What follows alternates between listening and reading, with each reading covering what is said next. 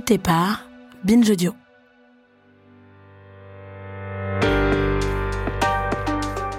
Je m'appelle Mélanie Wanga et vous écoutez Rappelle-toi demain, épisode 3. Que racontent les morts?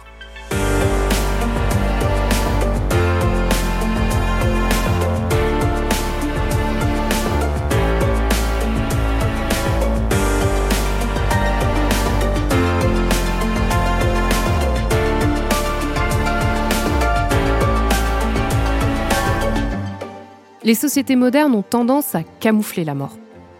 Mais avec, à ce jour, plus de 50 000 personnes décédées en France du Covid-19, la pandémie nous rappelle à la réalité. Et même si je n'ai pas été affectée personnellement par la perte d'un être cher, cette situation me fait réfléchir, contrainte et forcée, sur ma façon d'envisager la mort et les pratiques sociales qui l'entourent. Et je me demande quels liens les femmes et les hommes du passé ont-ils entretenu avec leur mort? Si chaque culture, chaque époque apporte une réponse singulière, une chose est constante. Les morts nous parlent des vivants. On ne meurt pas de la même manière selon l'endroit où on se trouve, selon sa classe sociale ou même son origine ethnique. Et grâce à l'étude des cimetières et des sépultures, on ouvre une porte sur le monde de ceux qui ont fabriqué cet environnement. Leur organisation sociale, leur santé, leur goût, leurs rites et leur religion. En bref, l'archéologue sait faire parler les morts.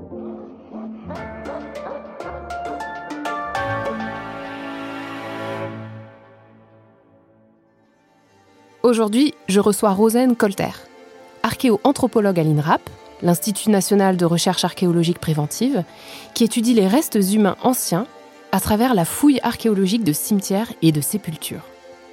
Rosen, vous êtes chercheuse rattachée au labo CNRS d'anthropologie de Toulouse. Et votre zone de travail, c'est le Grand Ouest, donc la Bretagne, la Normandie et les pays de la Loire. Avec vous, Rosen, on va plonger dans un monde qui peut faire peur, mais qui en dit beaucoup en fait. La mort et comment elle est vécue et célébrée. Alors j'imagine que pas mal de gens pensent que votre métier, c'est d'explorer des tombes au clair de lune et de trouver des montagnes de bijoux et d'objets sacrés dans des sépultures. Mais ici, on casse les clichés quand même. Hein. Donc euh, est-ce que vous pouvez nous expliquer en quoi consiste véritablement votre métier? C'est quoi votre quotidien? Bah, en fait, c'est vraiment un cliché de journaliste ou plutôt de scénariste que de voir des archéologues fouiller les tombes en pleine nuit. Ceux qui travaillent en pleine nuit, c'est souvent des pilleurs, donc qui travaillent avec des détecteurs de métaux et qui n'ont pas d'autorisation de la préfecture pour le faire. Nous, les archéologues, on travaille en plein jour et euh, le public qui vient nous rencontrer dans les journées portes ouvertes, par exemple, en ce moment un petit peu moins, il est plutôt fasciné par ce que nous faisons. Et euh, il y a très peu de gens qui sont euh, choqués et qui nous posent des questions qui nous demandent pourquoi on les déterre, vraiment, est-ce qu'on a le droit de les manipuler, est-ce qu'on a le droit de les garder, ces sépultures. Et ça, ça nous pose des, des vraies questions éthiques. Mais euh, comme on sait que l'archéologie n'appartient pas aux archéologues, ces questions éthiques sont aussi importantes, surtout en archéo-anthropologie. Et donc, on se doit aussi d'essayer d'y répondre. Donc, euh, l'objectif d'une fouille, c'est vraiment la sauvegarde par l'étude et euh, l'archivage des données de notre histoire commune.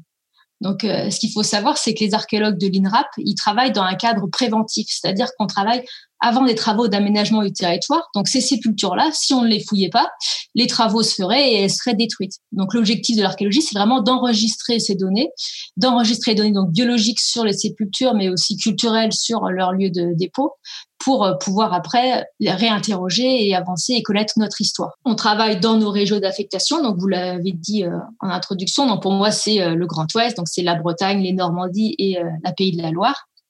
Et on va travailler toute l'année, été, hiver, sur ces données. Donc sur le terrain, ma spécialité fait que je fouille des squelettes. D'accord. Donc je vais noter, je vais dessiner, je vais photographier les, les, squelettes et puis après je vais les prélever ossement par ossement, pour après les, pouvoir les étudier plus finement en laboratoire. Donc c'est vraiment un travail aussi d'équipe. Il n'y a pas qu'un archéologue sur le terrain. Au minimum, on va être deux sur les périodes de diagnostic. Mais sur les plus gros chantiers, donc j'en ai fait un à Rennes, là, sur le couvent Jacobin, on était une trentaine d'archéologues pendant plus d'un an. Donc euh, on peut être aussi des très très grosses équipes.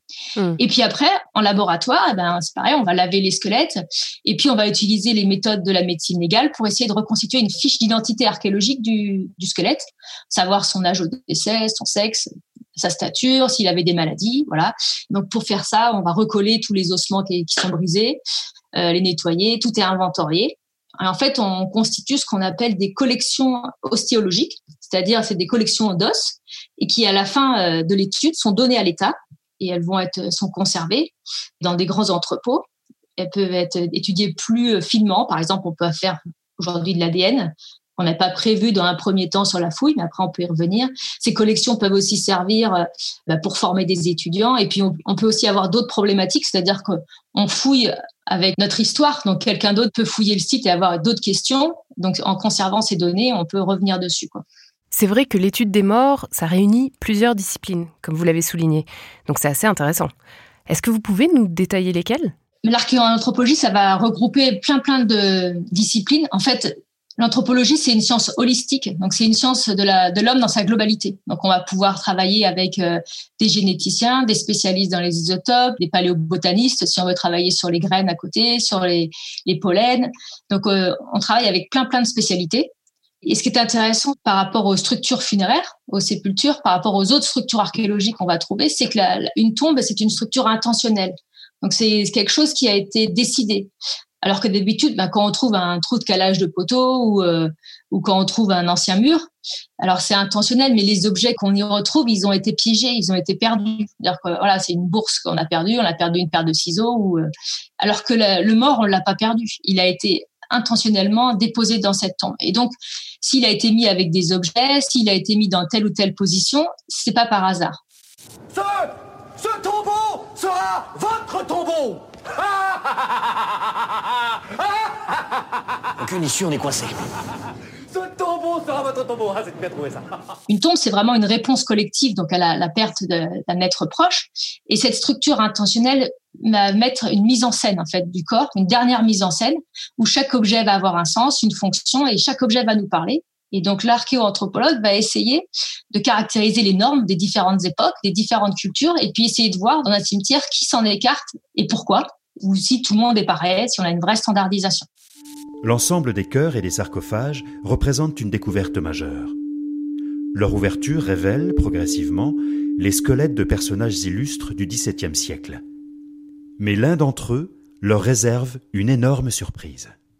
Quand on a ouvert la cuve donc avec Sylvie Duchesne euh, à l'INRAP, on a, tout de suite on a vu qu'on n'avait pas la même configuration que dans les autres euh, sarcophages en plomb.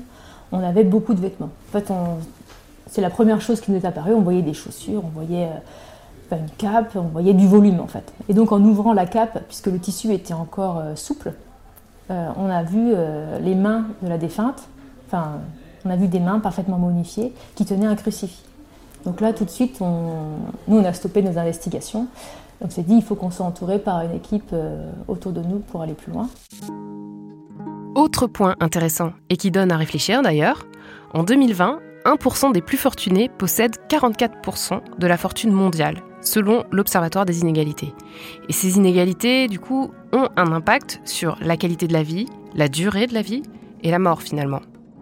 Par exemple, aujourd'hui en France, 13 années séparent l'espérance de vie des 5% les plus pauvres, qui vivent jusqu'à 71,7 ans, des 5% les plus riches, qui vivent jusqu'à 84,4 ans. Vous, Rosen Colter, les inégalités sociales sont le terreau de vos recherches de doctorat. Comment est-ce que l'archéologie permet d'aborder cette question des inégalités? En fait, l'observation des donc là c'est les répercussions euh, biologiques des inégalités sociales, c'est quelque chose de très récent et c'est une observation euh, qu'on ne connaissait pas. Longtemps, on a pensé que les inégalités c'était plutôt le fait de la nature. Et du coup, si c'est la nature qui fait les inégalités, on n'a pas d'emprise, on peut pas lutter, on n'a pas d'armes. Par exemple, Aristote lui disait que c'était la nature qui avait déterminé la condition spéciale de la femme et de l'esclave. Donc, si c'est la nature, tous les rapports de coercition, donc de nos dominations qu'on peut avoir sur la femme, sur l'esclave, ne peut pas être remis en question. Aristote. Aristote, non mais sans déconner quoi. Tu m'as manqué, vieux fou. Il faut attendre bah, les, Lumières avec la Boétie, par exemple, qui montre que la servitude est un, acte volontaire, donc pas naturel, mais surtout Jean-Jacques Rousseau, pour là euh, voir que les inégalités entre les hommes sont le résultat de la culture et sont pas le fait de la nature. Mais euh, même Rousseau, à l'époque, il voyait pas qu'il y avait des répercussions sur l'état de santé des sujets. Pour lui, si le roi euh, vivait plus vieux ou en meilleure santé que les paysans, c'était parce qu'il était noble. Ouais, bah oui, il avait été choisi. Il a été choisi, voilà. Donc les répercussions biologiques des inégalités, ça c'est une sorte de double peine, et c'est quelque chose qui va être commencé à être vu par les scientifiques un peu plus tard, donc euh, au, 19e siècle, là un moment où euh, on a une ouvriérisation de la société, on a beaucoup plus d'ouvriers, et on a aussi les scientifiques qui étudient donc ces conditions ouvrières particulières, ces personnes à la mine, et là on voit qu'il y a des maladies. C'est aussi le 19e, un moment où on a des progrès médicaux qui sont phénoménaux, avec vraiment une augmentation de l'espérance de vie. Donc, les gens à l'époque ne vivent pas plus vieux. Ça, c'est quelque chose de très récent. Hein, aujourd'hui, c'est depuis euh, les 50 dernières années où vraiment on arrive à reculer de l'âge de décès parce que ben, on arrive à faire des, opérations à cœur ouvert, des choses comme ça. Mais à l'époque, donc au 19e, on a une augmentation de l'espérance de vie parce que on décède beaucoup moins les tout petits.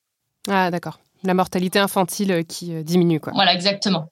C'est grâce à Jenner avec son, vaccin euh, contre la variole. Donc, c'est vrai que toutes les campagnes de vaccination hein, ont, aidé à cela. C'est grâce aussi à Pasteur avec la stérilisation, en, gros. Par exemple, au XVIIIe siècle, il y avait trois enfants sur dix qui, qui mouraient dans la première année. Aujourd'hui, en France, c'est 3 pour 1000. Donc, c'est vraiment mmh. très, très rare. Mais ces différences-là, elles sont quand même importantes. En, en Afrique, c'est toujours à 150 pour 1000. Donc on voit que des, on a des écarts qui se creusent en fonction de la, position sociale qu'on occupe, en fonction d'où on est. Et c'est là-dessus qu'on va pouvoir travailler en fait. On voit que les populations donc en bas de l'échelle sociale sont deux fois plus exposées aussi au risque de maladies graves et des décès euh, prématurés par rapport aux plus riches. Et comme vous l'avez dit, en France, on a un écart de 13 ans dans l'espérance de vie des plus riches et des plus pauvres. Hmm. Donc 13 euh, années, c'est pas voilà, c'est pas rien. c'est quand même quelque chose. Hein. Donc en archéologie, on va pouvoir travailler sur ces répercussions donc on appelle ça euh, les inégalités sociales de santé, donc les ISS, mais on va travailler de façon inversée. Parce que la santé, c'est un concept qui est relatif et qui est assez mal euh, caractérisé. C'est assez compliqué de dire qu'une population est en bonne ou en mauvaise santé. Par contre, on peut travailler sur les déterminants sociaux. Donc, c'est des choses qui font qu'on est en bonne ou mauvaise santé. Donc, c'est les modes de vie, c'est l'emploi, le logement, l'éducation et notre environnement. Donc, ça, ça nous permet d'être en bonne santé. Et donc, les données biologiques qui sont révélées grâce à l'archéologie, elles, elles vont être des sources de première main, puisque contrairement à des données historiques qui, elles, euh, sont réécrites par les gens contemporains de leur époque, donc ils, transmettent ce qu'ils veulent transmettre. Un squelette, lui, il est, euh, il n'a pas de d'intention, quoi. Hmm. Il n'a pas d'intention, voilà. Et donc, d'un point de vue sanitaire, les squelettes, ils vont pouvoir nous révéler une image de l'état de santé des populations passées. Par exemple, on va pouvoir voir si des sociétés sont plus violentes que d'autres, si elles ont plus de traumatismes, puisque nous, on va voir les, les fractures sur les os. On va pouvoir voir des marqueurs d'activité. Donc ça, c'est avec euh, la lecture des anthésophytes ou des anthésopathies. Donc c'est des petits remodelages osseux sur les zones d'insertion des tendons ou des ligaments. Donc ça, ça montre aussi des activités spécifiques. Par exemple, le, la position à genoux du carreleur ou de l'archéologue va peut-être laisser des traces sur ses genoux. Donc si on compte ça sur des populations passées, on va pouvoir voir des différences. Et puis on peut travailler aussi, par exemple, sur l'arthrose, les maladies dégénératives. Vous voyez, donc tous ces petits paramètres-là peuvent euh, nous renseigner sur euh, comment étaient nos ancêtres. Et puis après, on peut confronter ça avec euh, les différences entre les hommes, entre les femmes, entre les, populations qui sont enterrées dans les centres des cimetières, ceux qui sont en périphérie, pour justement essayer de voir ces inégalités sociales, si elles étaient plus prégnantes au passé qu'aujourd'hui. Les ossements sont rapportés au laboratoire pour expertise. Moi, ce qui m'a dans un premier temps interpellé, c'est la différence entre les deux tibias.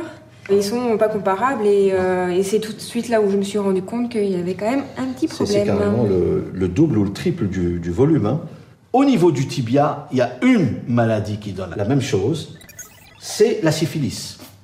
La syphilis osseuse est une maladie connue des experts pour provoquer des inflammations des deux tibias. L'individu aurait donc pu succomber à cette maladie qu'on appelle également la vérole. Autour du squelette ont été d'ailleurs retrouvés plusieurs agrafes qui pourraient avoir servi à fermer un linceul. Les os portent encore des traces d'oxydation du métal. Ceux qui l'ont enterré avaient sans doute peur d'être contaminés. Et donc, on se trouve finalement devant euh, une explication possible de l'exclusion de cet individu euh, par rapport à la nécropole. Ouais, et d'ailleurs, c'est intéressant parce que du coup, au final, la biologie, c'est un peu la carte d'identité des morts.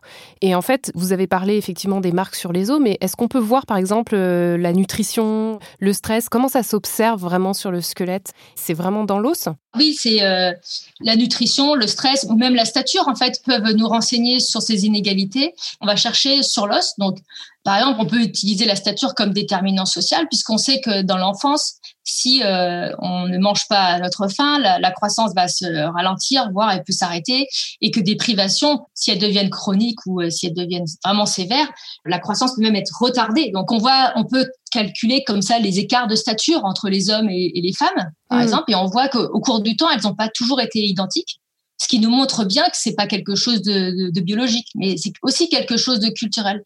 Dans des études britanniques, on voit par exemple qu'au Mésolithique, donc c'est à la fin de la préhistoire, cet écart entre les hommes et les femmes en croissance était de 8 cm et sur des, populations euh, voisines, mais plutôt de l'époque moderne, donc beaucoup plus récente, elle est 12 cm. Donc cet écart, il a, il a augmenté. Donc on pourrait se poser la question pourquoi il a augmenté? Peut-être parce qu'on nourrit pas, on se nourrit pas pareil. Est-ce que c'est une question de nutrition? Est-ce que les femmes mangent moins? Euh, ouais. Mais voilà, c'est donc on arrive sur ces questions, les pratiques alimentaires. Alors on peut aussi travailler ça directement sur l'os en travaillant sur les, les, isotopes stables du carbone et de l'azote. On fait des prélèvements euh, comme de l'ADN hein, et puis on va extraire ces isotopes. Alors petite parenthèse, les isotopes, ce sont des éléments chimiques dont la présence varie en fonction du type d'environnement. Et donc l'azote, il nous renseigne sur la place de la personne dans la chaîne trophique, dans la chaîne alimentaire. Donc plus elle va avoir des valeurs hautes en azote et plus elle va consommer des, protéines animales. Et le carbone, lui, il va plutôt nous renseigner sur euh, l'endroit où, la personne a vécu, le climat et puis aussi son régime alimentaire. Donc les isotopes, c'est pareil, ils ne mentent pas, ils n'ont pas d'intention. Donc euh, quand on peut travailler là-dessus, on voit qu'on a des, statuts sociaux euh, différents qui peuvent s'observer avec la nutrition. Par rapport à ce que vous disiez tout à l'heure sur les femmes, les hommes et l'alimentation, ça me rappelle quelque chose qu'on m'a raconté quand j'étais enfant. Ma grand-mère maternelle, elle avait huit enfants et elle réservait toujours le plus gros des repas à mon grand-père. Et son excuse, c'était que bah, lui, il travaille toute la journée sur les chantiers, à l'usine, et donc vous, les enfants, vous avez moins besoin de manger que lui. Et même, elle-même se prenait des portions plus petites que son mari. Et du coup, c'est une pratique culturelle comme une autre, mais qui peut avoir une influence sur la stature du squelette. C'est exactement ça. C'est euh, les, petites filles, elles mangent peut-être moins euh, à leur faim que les petits garçons ou après les papas parce qu'ils doivent ramener plus d'argent et du coup ça contraint leur croissance. Et peut-être que dans un monde parfaitement égalitaire, il n'y a aucune raison qu'il y ait une telle différence de stature entre euh, les hommes et les femmes. Alors après, la stature est quelque chose de polyfactoriel. Hein. Il y a des questions génétiques, il n'y a pas que l'alimentation. C'est pour ça que c'est bien de travailler aussi sur des isotopes et des choses qui sont peut-être plus simples à interpréter, mais ça nous donne quand même des clés de lecture. On voit qu'on a des gradients euh, comme ça, des gens qui, qui, mangent plus, qui mangent moins, quoi. Hmm. Très bien. mais vous n'allez pas manger des choux farcis après des tripes Si. Mais non. Eh, si. Vous me donnerez de la crème fraîche avec mon chou farci. Bien entendu, monsieur. Oh là là, mais vous n'allez pas manger tout ça. Si. Mais à votre âge, ça peut être dangereux. Mais j'ai toujours vécu dangereusement. Vous parliez tout à l'heure des indicateurs de stress. Donc, euh, on en retrouve sur les os aussi, donc sur les, les, plafonds des orbites, sur les, les, crânes. On peut retrouver des petites dépressions. On appelle ça des cribra orbitalia. Et ça, c'est des lésions aussi qui peuvent être liées à des états d'anémie, des carences nutritionnelles. On peut voir ça sur les crânes aussi, de l'hyperostose porotique. Donc, c'est d'un aspect un peu criblé de la table externe du crâne ou euh, sur les dents, on voit, on appelle ça des lignes d'hypoplasie sur les bagnes dentaires. Donc c'est sur les dents de, du bloc incisivo-canin, donc les, incisives et les canines. Et on voit des petits sillons linéaires ou des petits piquetés.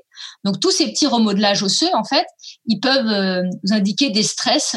Donc soit au moment du développement, de la, croissance de la dent, soit euh, au moment de maladie quand la femme était enceinte, par exemple, ou des stress intra-inutéraux. Bon, c'est très polyfactoriel aussi comme origine, mais mais ces stress-là, on arrive à les coter assez facilement en, archéologie et on peut voir qu'il y a des populations qui sont plus ou moins stressées aussi. Donc, hmm. euh, toute l'histoire de l'évolution de ces marqueurs, en fait, c'est des vrais révélateurs des inégalités du passé. Donc, c'est grâce à ça qu'on arrive à, travailler sur ces questions. Hmm. Et vous, d'ailleurs, vous avez travaillé sur les sépultures des élites au couvent des Jacobins à Rennes. Moi, j'aimerais bien savoir, c'est quoi la différence dans les pratiques funéraires entre les élites et le reste du monde? Comment est-ce que les sépultures euh, des élites euh, sont conçues et qu'est-ce qu'elles montrent? Alors, sur le couvent des Jacobins de Rennes, on voit que les élites, elles, euh, elles semblent respecter davantage les traditions religieuses que les autres. En fait, là, on est au 16e, 17e siècle, et à ce moment-là, le poids de la religion est très très lourd en, en Bretagne, en France. On est juste au moment aussi du Concile de Trente. Donc c'est un concile qui impose aux catholiques euh, donc la réforme et la contre-réforme face aux, protestants. Mais c'est un moment où la mort est vraiment au centre des préoccupations des croyants et surtout là où est-ce qu'on va aller. Et du coup, on voit sur le couvent des Jacobins que les sépultures des élites répondent à, des véritables standards. Alors, euh, elles sont enterrées toutes un peu pareilles, alors que sur les autres groupes, sur ce couvent, on a des élites euh, laïques, des élites religieuses, mais on a aussi des gens qui sont enterrés dans la nef de l'église, mais dans des endroits aussi moins spécialisés, comme euh, à l'extérieur du couvent, des endroits qui sont plus pauvres. Et on voit que ces sujets-là, il y a plus de variations, en fait. Ils ont plus de, de des pratiques funéraires qui sont un peu plus différentes. Les élites, elles, elles sont toutes enterrées dans des dépôts individuels, donc une par une. Elles sont allongées sur le dos, elles ont toute la tête à l'ouest, avec euh, les mains qui sont ramenées euh, sur l'abdomen, sur le thorax, ou parfois qui peuvent être en position de prière. Les corps, c'est pareil, ils vont tous être enfermés dans des cercueils et enfardelés dans des linceuls. Donc ils ont vraiment une double protection, alors que dans les autres groupes, par exemple, ils sont soit dans des cercueils, soit dans des linceuls. On n'a pas forcément cette superposition. Et puis les élites qui sont enterrées dans des endroits vraiment euh, particuliers, vraiment recherchés, vraiment privilégiés. Alors c'est euh, près des hôtels, par exemple, près des, d'objets eucharistiques. Il y a un tableau miraculeux dans le couvent des Jacobins. Donc ceux qui sont enterrés au pied de ce tableau, eux, ils ont encore des pratiques encore plus hors normes que les autres. Eux, ils vont être dans des cercueils, mais pas des cercueils en bois, c'est des cercueils en plomb. Donc euh, là, on a Ah. vraiment un, un aspect euh, ostentatoire hein, sur euh, Ah, ces c'est pour montrer qu'on peut se payer un cercueil en plomb, quoi. Voilà, et puis c'est bien lourd, ça, ça doit briller quand même à l'époque. Et puis ces corps-là, on voit des traces de sépultures multiples. C'est-à-dire que leur corps a été ouvert et on a prélevé euh, leur cœur, en général, un organe, mais euh, en général c'est le cœur. Et puis ce cœur-là, on il a été enterré ailleurs.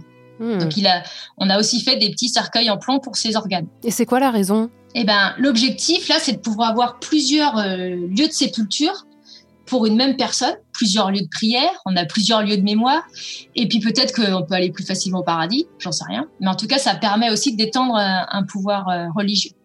Avant la fouille du couvent des Jacobins, en fait, on pensait que cette pratique de, de sépulture multiple était vraiment liée à une pratique de l'embaumement, qui était une pratique utile pour conserver les corps, surtout à un moment, là, on est au XVIIe siècle, les pompes funèbres s'allongent, il faut transporter parfois des corps sur plusieurs euh, kilomètres, centaines de kilomètres parfois.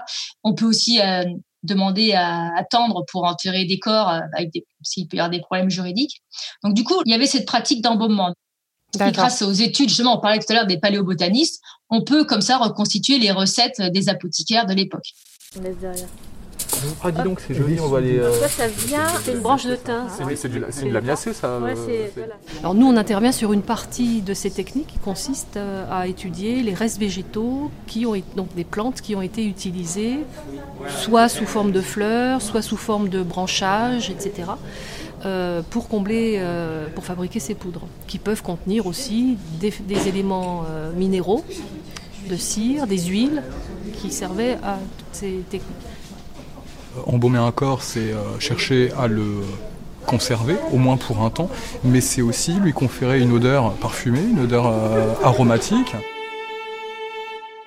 Au cours des XVIIe et XVIIIe siècles, un peu partout en France, les nobles ont voulu copier l'usage habituellement réservé aux rois.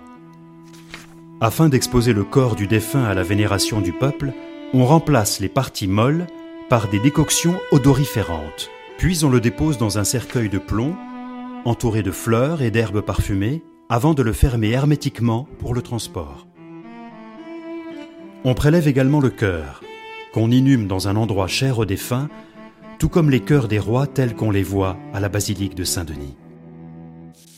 Aux Jacobins, ce qui est intéressant de Rennes, on a trouvé un, un squelette, enfin un corps très bien conservé, celui de Louise de Quingot, dans un cercueil d'emplomb, et on a pu voir toute la chaîne opératoire. Et elle, elle n'a pas été embaumée. À l'époque, ils ont juste prélevé son cœur. Et après, avec l'étude des historiens, on a pu euh, suivre le cœur, où est-ce qu'il a été enterré. Et donc, lui, il a été enterré à plus de, de 150 km de là, à Saint-Ternin, près de Carhaix. Et c'est à l'endroit où repose le corps de son époux. Ah. Et à l'inverse, elle, elle est enterrée avec le cœur de son époux. Donc là, on a une pratique vraiment particulière. On a un échange de cœurs. Ouais. On a un partage euh, avec ces partages des deux corps. Et pourtant, c'est des chrétiens. hein. Et c'est des pratiques euh, qu'on ferait plus du tout aujourd'hui. Donc on voit Ouais. bien que les croyances, elles évoluent. Ouais, c'est ça. C'est vrai que c'est un peu romantique dit comme ça, mais c'est vrai que c'est pas quelque chose qu'on ferait aujourd'hui, quoi. Et voilà, on voit les pratiques funéraires. C'est pour ça que l'archéo-anthropologie travaille sur deux volets. Donc, la culture, en travaillant sur ces pratiques funéraires, on a accès aux, rites funéraires. On va pas trouver les croyances, on va pas retrouver les rites, mais on peut retrouver des pratiques funéraires. Donc, est-ce qu'ils sont enterrés avec des chaussures, avec euh, des linceuls, des cercueils, ou pas? On voit comme ça une évolution de ces croyances et de ces rites. Ça nous montre que les religions, elles évoluent, qu'elles naissent, qu'elles qu'elles évoluent, qu'elles se diffusent, qu'elles meurent. Et puis, en archéologie, on se resitue aussi dans la chronologie de l'évolution et on sait qu'on a beaucoup plus longtemps été polythéiste que monothéiste. Donc, euh, c'est vrai que c'est intéressant aussi de voir que ces pratiques-là, elles évoluent, quoi. Ce que vous disiez sur euh, l'embaumement aussi, c'est intéressant, je trouve. C'est vrai que dans la pop culture, c'est souvent représenté de manière euh, terrifiante, comme dans le film La momie, par exemple. Et là, je trouve que vous avez bien démystifié la chose en expliquant notamment que cette pratique a existé depuis longtemps en France et pas seulement en Égypte ancienne, comme on peut le penser. Ah bah oui, oui, il y a plein de pratiques funéraires très variables qu'on a pu voir chez nous. par exemple, l'homme préhistorique, lui, on sait qu'il enterrait très peu ses morts. On retrouve très peu de sépultures préhistoriques. Néandertal, on a quelques squelettes, beaucoup moins. Après, au néolithique, on retrouve des sépultures qui sont plutôt collectives. Les gens, ils sont enterrés plutôt ensemble. Après, les, Romains, par exemple, eux, ils vont se faire incinérer. Donc, on voit qu'on a des évolutions comme ça dans les pratiques. Mais aujourd'hui, en France, on a encore des évolutions. Euh, les, les chrétiens, ils vont être enterrés euh, dans des cercueils. Euh, les musulmans, ils vont plutôt être enterrés, eux, leur concept, ça va plutôt être en linceul, en pleine terre. Les hindous, on va, en Inde, on va utiliser des, bûchers funéraires, qui, en général, ce bûcher est allumé par le fils aîné. Après, on, enterre donc en fonction de sa culture, mais aussi en fonction des, termes juridiques du pays dans lequel on est. Par exemple, en France, on n'a pas le droit de faire de bûcher funéraire, on n'a pas le droit d'être enterré sans cercueil. Donc après, ça a motivé mmh. aussi d'autres pratiques funéraires, ben, par exemple, je crois qu'il y, a autour de 80% des, musulmans qui vont se faire enterrer dans leur pays d'origine parce que bah, ils veulent être enterrés euh, selon les, les principes de l'islam. Mais on voit que c'est des pratiques qui évoluent parce qu'aujourd'hui, les, les jeunes générations de musulmans se font quand même enterrer en France. C'est comme euh, les, chrétiens, ils se faisaient tous inhumer en cercueil. Il y a 40 ans, euh, c'était vraiment la norme. Aujourd'hui, on a beaucoup plus d'incinération. C'est ce que j'allais dire. Maintenant, quand même, enfin, moi, j'ai l'impression qu'il y a beaucoup, beaucoup d'incinération. En tout cas, dans, dans ma famille et, euh, et, dans mes amis proches, la plupart des gens me disent, bah, moi, la personne se fait incinérer, quoi. Donc c'est quelque chose de très très récent en fait. C'est un développement ça sur 20 ans. Donc on voit que ces pratiques funéraires là, elles révèlent quelque chose aussi de la société. Elles révèlent quoi?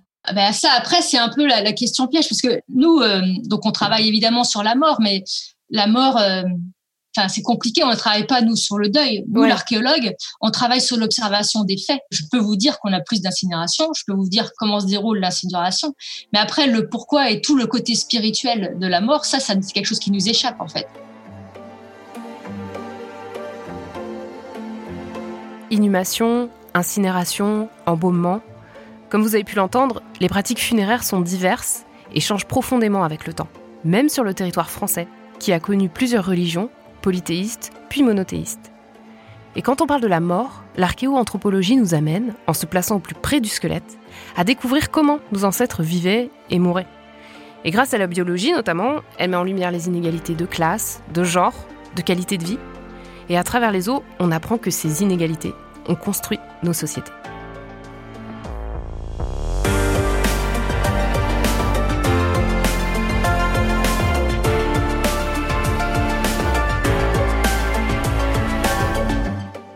Rappelle-toi demain est un podcast coproduit par Binge Audio et l'INRAP, à retrouver tous les mois.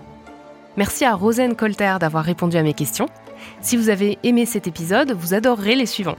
Abonnez-vous et laissez des étoiles sur vos plateformes de podcast préférées. À très vite!